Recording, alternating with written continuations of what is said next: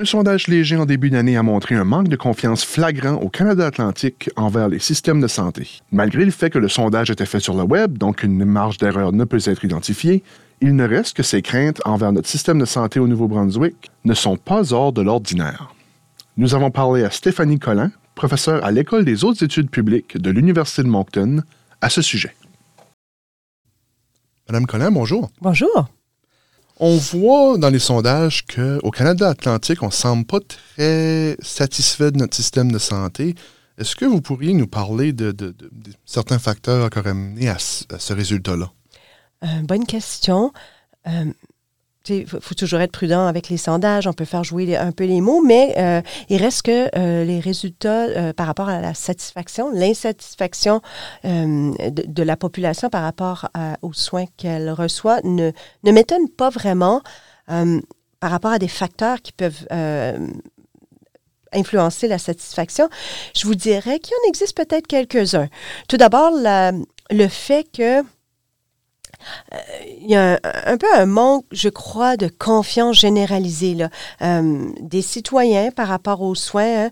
On, a vu euh, tout le grand événement de la COVID euh, qui est arrivé, qu'on a vécu récemment, les histoires que les gens entendent par rapport aux soins qu'ils ont reçus ou les expériences des individus parfois qui ont passé des, des longues heures dans les urgences, qui ont de la difficulté à avoir accès à un médecin de famille ou, ou qui ont un médecin, ou, puis ça prend du temps avant qu'il y ait un rendez-vous. Donc, ça, je crois que ça peut entrer en, compte.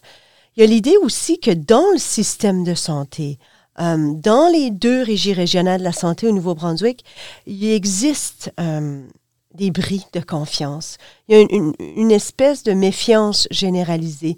On mène des études actuellement euh, par rapport à comment on peut fidéliser les médecins et les infirmières, puis on se rend compte qu'effectivement, euh, cette méfiance-là, elle, est très, très présente. Un autre facteur au Nouveau-Brunswick, euh, puis, peut-être que le lien est un peu boiteux, puis et, pas vraiment, a pas été vérifié empiriquement, mais on a vu au début de l'année que notre ministre n'était euh, pas très, très populaire au Nouveau-Brunswick, notre premier ministre, pardon, euh, M. X, euh, puis a pris des décisions en santé parfois qui peuvent venir chatouiller la, population. Là. Je pense à, hier avec la clinique 554 à Fredericton. Je pense aux décisions qui ont été prises dans les écoles avec euh, avec euh, les enfants puis puis comment ils 713 oui. Exactement la politique 713 donc peut-être que ça euh, ce contexte là plus global du système de santé qui entoure le système de, de santé affecte la satisfaction des individus. Et on peut aussi parler probablement des, des, changements qui se passent avec Stella Marie Kent. On a vu quand même qu'il y avait eu des fermetures de l'urgence le soir, plusieurs fois en janvier et en décembre, je crois bien. Euh, et aussi là qu'on a déplacé euh, les soins aigus à Georges Dumont. Euh, ça, c'est sûr que ce, changement-là est venu après le sondage, mais ça ne doit pas aider non plus. Oui, c'est une belle observation. je vous dirais que l'exemple de Stella Maris de Ken est pertinent on comprend que d'un point de vue managérial, il faut prendre des décisions parfois qui ne sont pas évidentes, euh, mais qui nous apparaissent les meilleures. Donc ça, on, comprend tout à fait d'un côté, mais d'un autre côté, euh, ces communautés-là, que ce soit dans la région de Kent, que ce soit dans la péninsule acadienne ou ailleurs au Nouveau-Brunswick, dans le Madawaska ou, euh, dans le coin d'Edmundston, il y a cette grande sensation-là de perdre quelque chose tout le temps.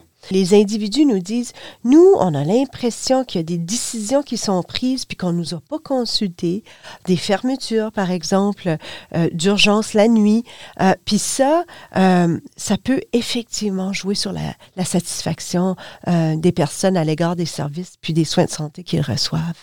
On entend aussi souvent parler des gens qui quittent, comme des infirmières, des employés qui sont souvent, on les voit sur les médias sociaux, ils nous parlent qu'ils sont insatisfaits ou des choses comme ça, ou qui ont juste que ça leur tentait plus de dealer avec ça, comme moi dire en bon acadien.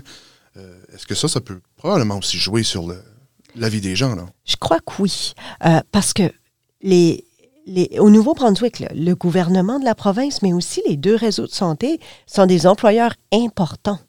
Hein? Puis lorsque on connaît presque tout euh, de façon anecdotique quelqu'un qui, a trouvé un autre emploi, hein, qui était, qui travaillait dans le système de santé, euh, mais qui, euh, qui n'en pouvait plus pour diverses raisons, qui, qui, trouvaient que l'environnement était malsain, que la charge de travail était trop lourde, qui, qui trouvait que ça avait vraiment le travail en santé un, un impact négatif sur, sur sa propre santé. Donc ça, euh, ben, ça a des répercussions dans la population en général. Hein. Comme je l'ai dit, on, jase avec des gens qui ont quitté euh, le, milieu de la santé, puis on se dit, oh ben mon Dieu, si ces personnes-là qui nous offrent des soins et des services ne se sentent pas bien, ben, ça veut dire que le système de santé va mal. Ouais. Et euh, on semblait, même dans les derniers jours, euh, M. Higgs parlait que on, se volait les services, euh, par exemple, dans l'analyse de laboratoire. On semble presque blâmer la dualité. On revient un peu au message de Chris Austin euh, à l'époque qui parlait que la dualité est ce qui, ce qui fait mourir le Nouveau-Brunswick. Mais là, c'est revenu de la bouche du premier ministre. C'est intéressant parce que, pour mettre un peu les gens dans le contexte, M. Higgs a dit ça, si je me trompe pas, dans le cadre de son discours sur l'état de la province. Euh, je crois que M. Higgs a saisi une occasion là, pour euh, un petit peu discuter de cette compétition-là qui peut exister entre les régies régionales de la santé. Moi, je ne crois pas euh, que cette compétition-là soit malsaine en soi, elle existera toujours. Ce qui est important, par contre, c'est que les gens au sein des deux réseaux de santé sentent qu'on les écoute. Puis actuellement, on ne sent pas qu'on les consulte. Euh, puis ça, c'est beaucoup plus grave que, euh, euh, que la compétition qui existe. Aussi, les, les, décideurs publics, là, les gens qui sont à la tête de nos gouvernements, de notre système de santé, ont la fâcheuse habitude de croire qu'on va améliorer les services en changeant des structures comme ça, à l'interne, en changeant des structures au niveau du ministère. Or, on se rend compte que changer un petit peu l'organigramme ou changer, utiliser des leviers structuraux, n'améliore pas ou ne change pas la culture au sein de, l'organisation. Un changement de culture est nécessaire dans le système de santé, puis ça, mais ça se fait pas du jour au lendemain. Là. c'est, des changements profonds qui peuvent prendre du temps, au-delà presque d'un cycle politique. C'est ça, quatre ans, c'est pas beaucoup dans le fond, là. C'est pas beaucoup. Puis c'est ça qui est manquant dans le système de santé. La gouvernance, c'est, c'est question d'avoir un endroit où s'en aller à plus long terme, euh, au-delà de quatre ans. Puis ça, euh, on sait encore mal le faire. D'avoir un point de mire, là, un peu comme un pilote d'avion qui veut toujours revenir vers son point de mire. Euh, mais c'est la même chose lorsqu'on parle de gouvernance. Puis malheureusement, on a appris au fil des décennies à éteindre des petits feux ici et là dans le système de santé. C'est encore ça qu'on fait en 2024.